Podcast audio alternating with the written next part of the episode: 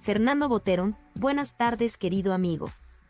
Te pido me brindes una explicación sencilla y práctica sobre la frase de UCDM, no tengo que hacer nada. Muchas gracias Moseta. Bendiciones. Eh, gracias a ti, querido amigo. Qué bueno, querido Fernando. Gracias por estar aquí. Vamos a ver la frase, algo, tal vez un poco una explicación sencilla. Vamos a intentarlo, querido amigo. La frase se puede comprender desde un enfoque un poquito más hacia la felicidad. Podríamos decir, no tengo nada que hacer o no tengo que hacer nada para ser feliz. Hacer es algo que el cuerpo o en el que el cuerpo está involucrado. Mira, esta frase es de hecho una sección que aparece en el capítulo número 18, el final del sueño.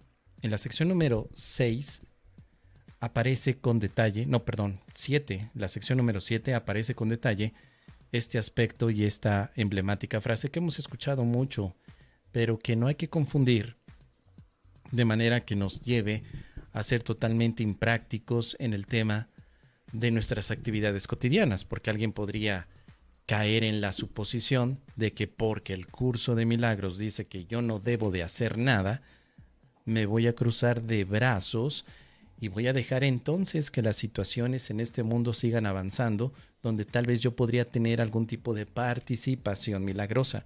Pero vamos a explicar eso con más detalle. Mira, lo primero que te dice es que tienes demasiada fe en el cuerpo como fuente de fortaleza. Tienes demasiada fe en el cuerpo como fuente de fortaleza. ¿Qué planes haces que de algún modo no sean para su comodidad, protección o disfrute? O sea, todo lo que hacemos es para que el cuerpo esté cómodo, protegido o que el cuerpo disfrute. No por nada, de pronto vemos que es viernes, querido amigo, y decimos, es viernes y el cuerpo lo sabe. Es viernes y hay que darle vuelo a la hilacha. Es viernes y el cuerpo se merece su consentidita, ¿no? A través de un apapacho, a través de un masajito, en fin. Básicamente, los planes que hacemos tienen que ver con la identidad corporal, son para tu cuerpo. Así que, de acuerdo con esta interpretación, el cuerpo se convierte en un fin, no en un medio. Así que todo lo que haces es para el fin que corresponde a un cuerpo. El, tuyo o el de alguien más, no importa, pero estás haciendo algo enfocado a un cuerpo y entonces el curso de milagros te diría que el cuerpo simplemente es un medio para alcanzar un estado de paz en el cual las ilusiones no se interpongan. A través del cuerpo tendrás un mecanismo de enseñanza y de aprendizaje, pero es un medio. A través de él no es el objetivo del curso de milagros que el cuerpo deba estar cómodo, protegido o en un pleno disfrute. Pero al mismo tiempo tampoco lo prohíbe, ¿eh? solamente que te hace cuestionar cuáles son los planes que haces de algún modo que no sean para la comodidad del cuerpo. Hace que esto, el cuerpo se convierta en un fin y no en un medio. Y sigue avanzando toda esta sección en la que te dice, mira, vamos a establecer los puntos. No hay ni un solo instante en el que el cuerpo exista en absoluto. El cuerpo es algo que se recuerda o es algo que se prevé, pero nunca se puede tener una experiencia de él ahora. Para el curso de milagros el cuerpo es una ilusión, pero no es una realidad. Es algo que puedes recordar, pero no es algo que exista ahora. En el ahora no hay cuerpos. Cada vez que tú ves un cuerpo, de acuerdo a un curso de milagros, estás viendo algo que no está allí. Haciendo alusión, por ejemplo, a la lección número 6. Estás viendo algo que no está allí y por eso estás disgustado. Porque en el fondo sabemos que nuestra mente se da cuenta perfectamente que el cuerpo solamente es un engaño. No es lo que verdaderamente somos. Ahora, si el cuerpo es un engaño para un curso de milagros, y tú haces algo para el cuerpo como único fin, estás haciendo algo para seguirte engañando. Así que va tomando más enfoque la frase no tengo que hacer nada, porque si hago algo, será siempre para el cuerpo, pero hay que tomar el contexto de no tengo que hacer nada para ser feliz, porque si no, pensaré que la felicidad implica que el cuerpo esté protegido, disfrutando y, como bien nos dice aquí, cómodo. O sea, hemos creído que la felicidad es estar cómodos, protegidos y disfrutando. Por ejemplo, que nos vayamos a Cancún, que nos echemos en la hamaca y que disfrutemos de una buena corona, una buena cervecita, ¿no? Y oye, ¿cómo te la estás pasando? Pues bien, bomba. ¿Por qué? Pues porque ya soy feliz. No, eso no es la felicidad para un curso de milagros.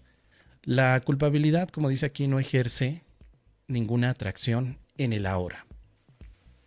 Luego se nos dice que es imposible aceptar el instante santo a no ser que estés dispuesto, aunque sea por un instante, a no ver el pasado ni el futuro. La liberación se te concede cuando la decides y cuando la deseas. El curso pretende ahorrar tiempo. Por eso es que este curso no te pide que pases eh, demasiado tiempo en contemplación, que trates de alguna manera de estar todo el tiempo meditando para romper la atadura con el cuerpo, porque son medios tediosos y requieren de mucho tiempo. Y si algo tiene el curso de milagros es que es un método mucho más práctico, directo, y no te pide que tengas que renunciar o desapegarte al cuerpo, simplemente que lo veas de otra manera. Porque aquí hay también una confusión terrible, queridos milagronautas de esta milagronósfera. Confundir el curso de milagros con otras enseñanzas. Y en realidad simplemente nos dice el cuerpo es un medio. Y se puede ocupar como todo medio para algo en particular. En un curso de milagros utilizamos al cuerpo para enseñar y aprender la libertad. Pero el cuerpo no es la libertad, sino que es un recurso de enseñanza.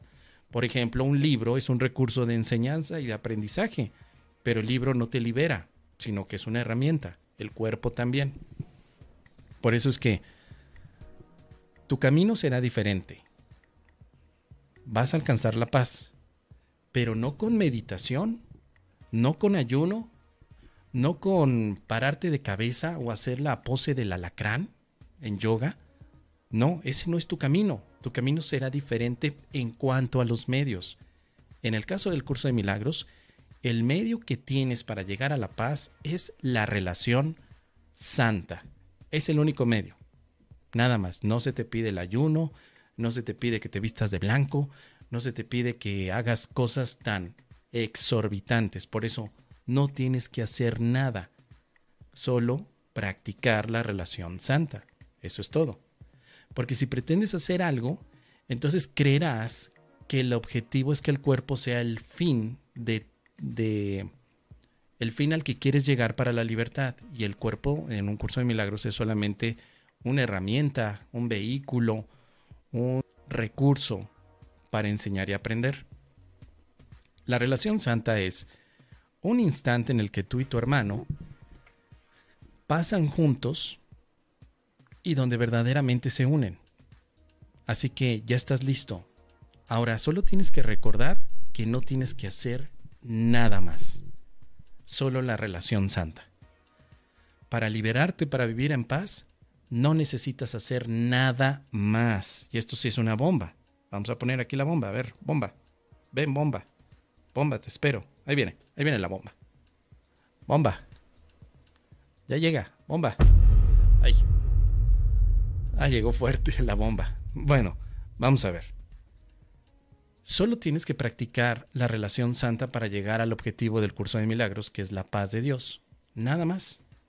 Por eso nos dice aquí, sería mucho más efectivo ahora que te centrases únicamente en esto que en pensar qué más tienes que hacer. Porque cuando llega la paz, para todos los que están luchando contra la tentación y batallan para no sucumbir al pecado, cuando llega la luz, por fin a la mente que se ha dedicado a la contemplación, o cuando finalmente, como dice aquí, alguien alcanza la meta, que entendamos que esta meta sigue siendo la paz, ese momento siempre viene acompañado con un descubrimiento de no tengo que hacer nada. Me acabo de dar cuenta que no tenía que hacer nada para llegar a la paz. O sea que me pasé haciendo mil cosas para tratar de avanzar. Pero tal vez sería simplemente que no tengo que hacer nada más para llegar a la paz. Tengo que ir a pagar las facturas, claro, tengo que ir a hacerle las tortitas de guasontle a mi abuelita Gervasia. Claro, tienes que hacerlo, pero no haces eso para la paz. Por eso aquí tendríamos que poner este contexto, querido Fernando. La frase emblemática de un curso de milagros que dice no tengo que hacer nada, se tiene que ver desde el contexto de la paz, no desde tus actividades cotidianas en las que eres hombre, mujer, amigo, compañere, compañero, viejo, vieja o vieje, y tienes que hacer cosas, ¿no? O sea, tenemos que comer, caminar.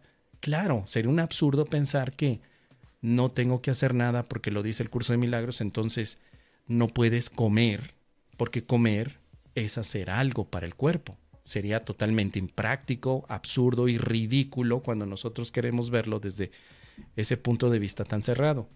Pero cuando tenemos el concepto, es mucho más sencillo. No tienes que hacer nada más de lo que el curso te ofrece.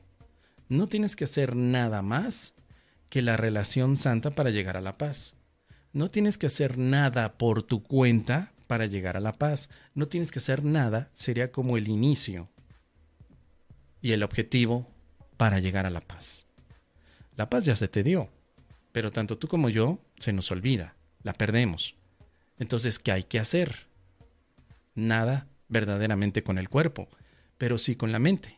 Eh, y ahí es donde vienen estos puntos tan sabrosones, porque mira, la relación santa en el curso de milagros no es, una, no es un hacer con nuestras manos, pero sí empieza con, el, con, el, con la interpretación mental que tenemos de los demás. Por ejemplo, aquí te dice, la relación santa, medio para ahorrar tiempo, un instante en el que tú y tu hermano pasan juntos. Un instante y ese instante que pasas con tu hermano no necesariamente es físico. Puede ser un instante mental, donde al otro ya no lo ves como un enemigo, lo ves como tu hermano. Así que por eso al final nos dice, si quieres ahorrar tiempo para llegar a la paz, únicamente te vales de estos medios. Nada más, no tienes que hacer nada más que únicamente estos medios que se te están ofreciendo. Dice al final, hacer algo involucra al cuerpo. Pero si reconoces que no tienes que hacer nada, habrás dejado de otorgarle valor al cuerpo en tu mente. Solo recuerda que esta frase que acabo de leer no hay que sacarla de contexto. Y decir, no voy a respirar porque respirar es hacer algo con el cuerpo y el curso me está diciendo en el párrafo número 7 que eso es algo que me va a llevar fuera de la paz. No, por supuesto que no hay que poner el contexto del propósito de llegar a la paz. O sea, respirar para llegar a la paz no es el medio del curso de milagros, por eso es que aquí no necesitas hacer tus prácticas de repeating o no sé cómo le llaman, ese tipo de respiración. Ahora que me acordé, ese en el que y voy a renacer y voy a renacer y se acuestan ahí todos los fulanos, están en un grupo y están ahí todos respirando hasta que se hiperventilan y llega un momento en el que hasta están viendo al mismísimo San Juditas Tadeo dándoles la bendición. Porque si crees que a través de la respiración vas a lograr la paz, estás en un error. Respiras para otras cosas, pero no para llegar a la paz dentro del curso de milagros, porque la respiración no es un medio para llegar a la paz en el curso de milagros. El medio es la relación santa donde hay práctica de perdón, de expiación y de instante santo. Oye, pero entonces debo de dejar de comer carne. Tampoco se te pide eso en el curso de milagros. Para llegar a la paz, de acuerdo al curso de milagros, es indiferente si comes carne o si no lo comes o si no la comes. Es indiferente, son, digo, cada quien, cada quien, cada quien con sus cosas. Pero si tú pretendes llegar a la paz a través de un hacer corporal, estarías en un camino diferente a un curso de milagros. Y hay muchos de esos, ¿eh? hay muchísimos. Por eso desde la visión del curso, el que no tiene que hacer nada no tiene necesidad de tiempo. No hacer nada es descansar y crear un lugar dentro de ti donde la actividad del cuerpo cesa de exigir atención. Y es importante este momento, porque cuando tu mente está descansada, es cuando el Espíritu Santo llega y mora en ti. Es allí donde las actividades corporales quedan en segundo plano cuando el Espíritu Santo se hace presente como un estado de claridad mental en el que se te indica qué hacer. Es decir, antes de hacer algo por lo cual tú tienes un conflicto, tendrías que descansar la mente haciendo nada para recibir algún tipo de indicación de cuál es el siguiente paso. Pero si tú, en lugar de ello, haces algo pensando que eso es lo que se tiene que hacer para llegar a tu paz, probablemente te vayas a equivocar y al final obtengas frustración, sacrificio o sufrimiento. Esa es la situación de muchos milagronautas que están estudiando el curso de milagros y dicen, no, pues sí, el, ya entendí que la relación santa, pero pues también me metí a un curso de tetas, eh, este, perdón, de, no, no, de tetas, no, de, de este, ¿cómo, ¿cómo, se llama? De teta healing, perdón, teta healing. Porque con eso también me voy a poder sanar. y, el curso de milagros es para la sanación. El curso de teta healing también es para la sanación. Entonces voy a hacer las dos cosas y le voy a mezclar para que, las, para que esto tenga incluso más punch. Pero son caminos diferentes. Teta healing va hacia un lado, un curso de milagros hacia otro. Entonces, puedes tener tus momentos de práctica con curso de milagros sabiendo a dónde tienes que llegar con él y tus otros cursos hacia otro lugar en el que tú quieras llegar, por supuesto. Así que en conclusión, querido amigo Fernando, muy buena pregunta. No tengo que hacer nada, se puede comprender mejor en el contexto de felicidad y tu paz interior. No necesitas hacerlo, nada más. Únicamente lo único que tienes que practicar es el instante santo o la relación santa. Es lo único que el curso de milagros te ofrece como una herramienta mental para que veas al cuerpo no como el sitio o como el fin, para que puedas estar en paz, sino más bien el medio con el que puedas recordar que eres la mente que no está separada del amor infinito que sigue estando contigo y tú en él. ¿Qué te parece, querido Fernando? Déjame tus comentarios.